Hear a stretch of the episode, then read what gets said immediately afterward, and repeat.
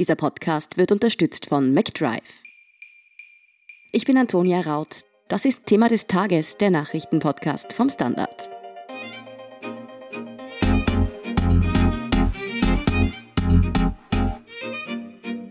Es ist das Ende der Freiheit. So hat Standard-Korrespondent Philipp Mattheis das neue Sicherheitsgesetz in Hongkong kommentiert.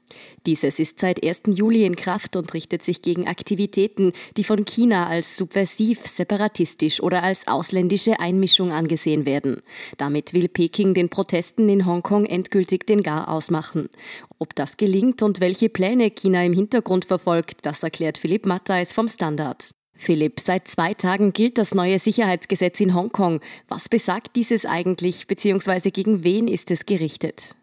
Also, sagen wir mal, vom Inhalt her ist es recht schwammig. Es richtet sich gegen subversive Aktionen, es richtet sich gegen Aktionen, die die nationale Einheit in Frage stellen und es richtet sich auch gegen geheime Absprachen mit dem Ausland. Also das sind alles so recht vage Punkte, die man äh, so oder so sehen kann. Aber gegen wen es richtet, ist eigentlich recht klar. Es richtet sich auf jeden Fall gegen die Demokratiebewegung und die Protestler, die seit Monaten in Hongkong auf die Straße gehen. Was bezweckt China eigentlich damit? Also China will auf jeden Fall jetzt ein für alle Mal den Sack zumachen und will, dass diese Proteste aufhören. Und da man in Peking zumindest im eigenen Land eigentlich sehr wenig Erfahrung hat, wie man mit sowas umgeht, beziehungsweise die einzige Strategie, die man kennt und die man in den letzten Jahrzehnten immer wieder angewendet hat, ist quasi drakonische Strafen zu verhängen und die Leute, beziehungsweise die Anführer wegzusperren, denkt man, dass das auch in Hongkong jetzt Erfolg haben wird. Das Strafmaß, was den Protestern droht, massiv. Das sind zehn Jahre. Manchmal ist auch die Rede von lebenslanger Haft, also sehr drakonische Strafmaßnahmen. Und damit hofft man, die Köpfe der Bewegung so einzuschüchtern, dass die Bewegung dann endlich in sich zusammenfällt. Wie hat die Bevölkerung in Hongkong jetzt auf dieses neue Sicherheitsgesetz reagiert? Hat es Proteste gegeben? Ja, es gibt Proteste. Also es ist ein bisschen schwierig im Moment zu sagen, wo es hingeht. Momentan also spontan gab es jetzt wieder Proteste und es ist aber, man weiß noch nicht so genau, ob das so ein letzter Akt der Verzweiflung ist oder ob sich das noch ausweiten wird, weil man muss natürlich schon auch sehen, dass die Köpfe der Bewegung oder sagen wir mal so eine, eine recht kleine Minderheit der Protestbewegung wirklich zu sehr viel bereit ist. Aber Peking geht es natürlich immer um die schweigende Mehrheit. So schweigend ist die gar nicht, wie Peking sie hinstellt. Es gibt in Hongkong ganz definitiv eine Mehrheit, die für mehr Autonomie und Demokratie ist. Aber das Gesetz zielt auch darauf ab, diese Leute quasi so die breite Mittelschicht, die jetzt keine Studenten sind, sondern so ganz normale Angestellte und Arbeiter, dass die das Risiko nicht mehr eingehen wollen, ähm, bei der Protestbewegung mitzumachen. Vor einem Jahr hat das geplante Auslieferungsgesetz eine heftige Protestwelle ausgelöst. Kann man das neue Sicherheitsgesetz mit diesem vergleichen oder ist es sogar noch weitreichender? Also das neue Gesetz ist auf jeden Fall viel weitreichender. Ja. Auslieferung ist im Prinzip jetzt nur ein kleiner Teil, der da manchen droht. Aber die Art, wie man gegen die Protestbewegung vorgeht und die, die rechte Handlange, die man gegen vermeintliche Demonstranten hat, ist jetzt viel weitreichender. In Hongkong hat sich, wie du schon erwähnt hast, im letzten Jahr eine sehr aktive Widerstandsbewegung formiert. Bedeutet dieses Sicherheitsgesetz für diese jetzt das aus? Also wie gesagt, da muss man schauen, was in den kommenden Tagen jetzt ähm, und kommenden Wochen passieren wird. Also es gibt, wie gesagt, eine Minderheit, so um, um die Führer Joshua Wong, Agnes Zhou, ähm, Nathan Law, Jimmy Lai, der Verleger. Und die, die werden jetzt bestimmt nicht aufhören zu demonstrieren. Ich glaube, die werden sogar jetzt noch, noch weitergehen. Aber es ist momentan schwer zu sagen, was es für die Protestbewegung im Ganzen bedeutet. Und ich glaube, dass die Strategie Pekings schon darauf abzielt, die, sagen wir mal, radikalere Minderheit von der breiten Mehrheit der, der Hongkonger oder der, der breiten Mittelschicht abzutrennen. Also das kann man eigentlich schon seit von Anfang an beobachten. Peking hat immer wieder versucht, auch auf dem Festland, das so darzustellen, als sei die Protestbewegung eine kleine Minderheit von Randalierern, von Gewaltbereiten, die eigentlich nichts anderes als Chaos im Sinn haben und die sozusagen so die breite Mehrheit der Hongkonger an ihrem normalen Leben behindern soll, ja. Das Narrativ, das stimmt so nicht. Also das haben auch vor allem die äh, Bezirkswahlen im, im vergangenen November gezeigt. Da kam nämlich dann doch eigentlich eine sehr breite Unterstützung für die Demokratiebewegung zum Vorschein die wirklich eine Mehrheit auch darstellt, der Hongkonger. Aber Peking versucht auf jeden Fall äh, weiterhin dieses Narrativ voranzutreiben, von wegen, Die meisten Hongkonger sind nur, seien nur an Stabilität interessiert und da gibt es eine kleine radikale Minderheit, die Krawall macht die ganze Zeit und die müssen jetzt hart bestraft werden. Wie beängstigend ist denn dann jetzt die Situation für Aktivisten in Hongkong? Einige sind ja bereits ins Ausland geflüchtet, andere bleiben, wie der bereits von dir erwähnte Joshua Wong. Wie sieht's denn aus? Muss der jetzt eine baldige Verhaftung fürchten? Ja, also wie akut das jetzt genau ist, das muss man sehen. Es wurden gestern oder heute auch Demonstranten festgenommen und damit will man natürlich erstmal zeigen, ja, wir meinen das Gesetz ernst, passt auf, es wird sich jetzt einiges ändern. Und das ist sicherlich als Zeichen zu verstehen für die Protestbewegung, dass Peking da hundertprozentig ernst macht mit der ganzen Geschichte. Also ja, das ist für die sicherlich existenzgefährdend. Also das, das, da drohen einfach mehrere Jahre Haft. Das neue Sicherheitsgesetz hat ja weltweit Schlagzeilen gemacht. Wie sind denn die internationalen Reaktionen darauf ausgefallen? Ja, also muss schon sagen, ein Ruhmesblatt ist es eigentlich nicht für die internationale Gemeinschaft, weil die, die Reaktionen schon sehr, sehr lasch ausfallen, also vor allem von europäischer Seite. Da bedauert man das Gesetz und man sagt, das würde das Verhältnis der EU zu China belasten und so weiter. Das klingt alles ganz nett, da muss aber sagen, faktisch passiert einfach überhaupt nichts, ja. Und man sollte an der Stelle vielleicht auch noch kurz darauf hinweisen, dass es ja gleichzeitig noch zu einem anderen äh, Menschenrechtsskandal gekommen ist. Also vorgestern sind neue Beweise rausgekommen, dass Peking in der uigurischen äh, Westprovinz Xinjiang massenhaft Frauen sterilisieren hat. Auch das hat eigentlich kaum zu einer Reaktion geführt. Also man verurteilt das Ganze zwar, aber es kommt zu keinerlei Sanktionen. Das einzige Land, das tatsächlich faktisch was getan hat, äh, waren jetzt die USA. Die haben zum Beispiel den Export von Verteidigungstechnologie nach Hongkong verboten und verweigern einigen KP-Mitgliedern die strukturell daran beteiligt sind, die Autonomie Hongkongs zu untergraben, denen wird die Einreise verweigert. Ja.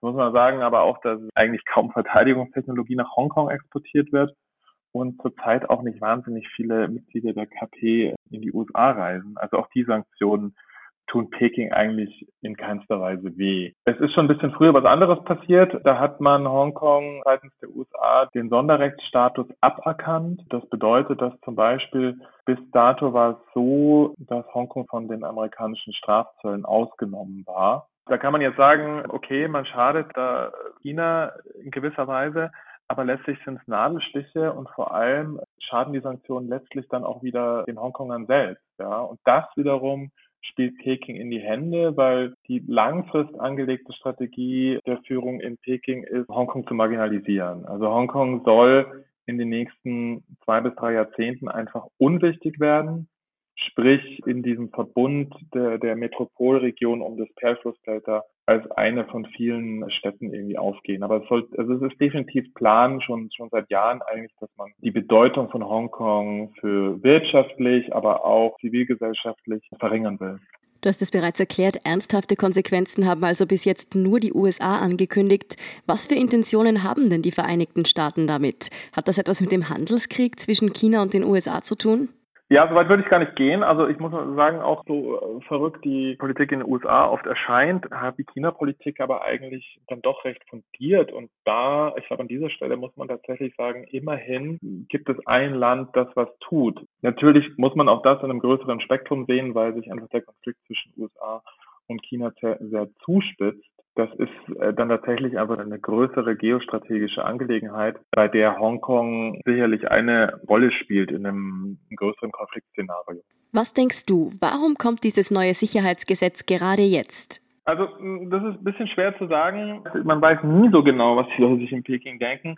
Aber ich meine, der Zeitpunkt ist natürlich schon irgendwie provokativ, weil das ist der 1. Juli und das ist auch ähm, das Jubiläum der Rückgabe ähm, der ehemaligen britischen Grundkolonie Hongkong an China. Das war 1997. Und es kam eigentlich immer um den 1. Juli rum in Hongkong zu Demonstrationen, wo Demonstranten mehr Demokratie und mehr ähm, Autonomie gefordert haben. Und das ist sicherlich jetzt, äh, sage mal, schon ein sehr starkes Zeichen, das ausgerechnet das am 1. Juli in Kraft treten zu lassen. Ich glaube, was man auch noch sagen kann, dass tatsächlich einfach die Zeit für China aggressiv aufzutreten recht günstig ist, weil die Weltgemeinschaft einfach mit der Corona-Pandemie sehr beschäftigt ist.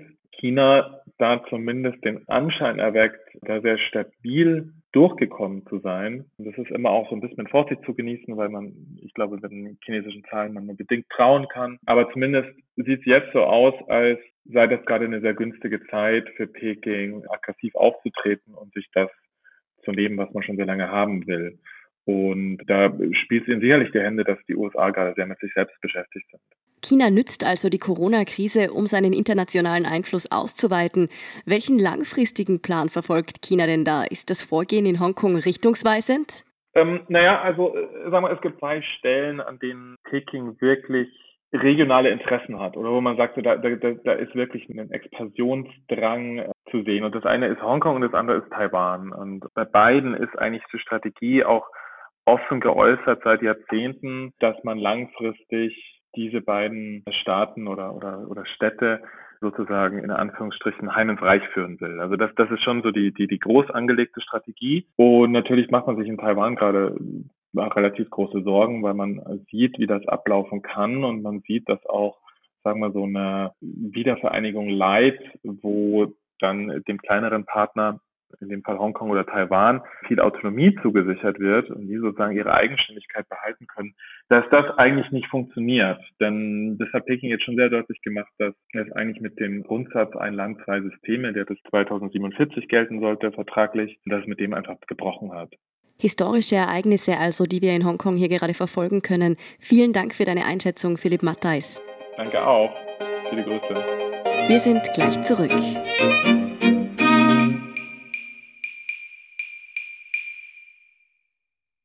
Wenn du endlich wieder einen Big Mac genießen willst oder du gerade im Auto unterwegs bist, dann stell dir vor, McDonald's bringt's jetzt wieder. Mit kontaktloser Übergabe zu dir ins Auto und kontaktloser Lieferung zu dir nach Hause. It's good to be safe mit McDrive und McDelivery. Und hier ist, was Sie heute sonst noch wissen müssen. Erstens. In Oberösterreich sind nach dem drastischen Anstieg der Corona-Fälle 1400 Personen in Quarantäne. Die neuen Ansteckungen gehen laut Angaben der Behörden vorwiegend auf ein Cluster, nämlich eine Linzer Freikirche zurück. In Linz und Wels schließen deshalb jetzt die Schulen und Kindergärten für eine Woche, um weitere Ansteckungen zu verhindern. Auch in Firmen, in denen Mitglieder der Freikirche beschäftigt sind, werden Corona-Tests durchgeführt. Zusätzlich setzt das Land auf Eigenverantwortung. Veranstaltungen sollen zum Beispiel dringend abgesagt werden. Zweitens, FPÖ-Parteichef Norbert Hofer hat heute vor dem Ibiza-U-Ausschuss ausgesagt. Und zwar in seiner Rolle als ehemaliger Infrastrukturminister in der türkisblauen Regierung.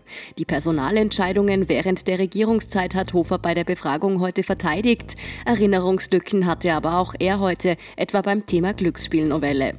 Und drittens, in Russland haben rund 78 Prozent der Bevölkerung für die Verfassungsänderung des Präsidenten Wladimir Putin gestimmt. Diese ermöglicht es ihm, bis 2036 Präsident zu bleiben. Das Referendum hat keine bindende Kraft. Wahlbeobachter haben bereits etliche Verstöße gegen die Wahlordnung gemeldet. Sie kritisieren außerdem, dass durch die Abstimmungsdauer über sieben Tage keine effiziente Kontrolle möglich war. Die Befragung war so lange angesetzt, um Ansteckungen mit dem Coronavirus beim Abstimmen zu verhindern. Mehr dazu und die aktuellsten Informationen zum weiteren Weltgeschehen liefert Ihnen wie immer der Standard.at. Um keine Folge von Thema des Tages zu verpassen, abonnieren Sie uns bei Apple Podcasts oder Spotify. Unterstützen können Sie uns mit einer 5-Sterne-Bewertung und vor allem, indem Sie für den Standard zahlen. Alle Infos dazu finden Sie auf abo.derstandard.at und dst.at/supporter. Danke für Ihre Unterstützung. Ich bin Antonia Raut. Baba und bis zum nächsten Mal.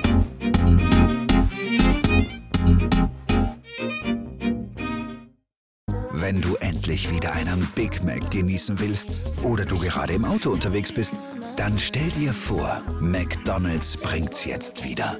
Mit kontaktloser Übergabe zu dir ins Auto und kontaktloser Lieferung zu dir nach Hause.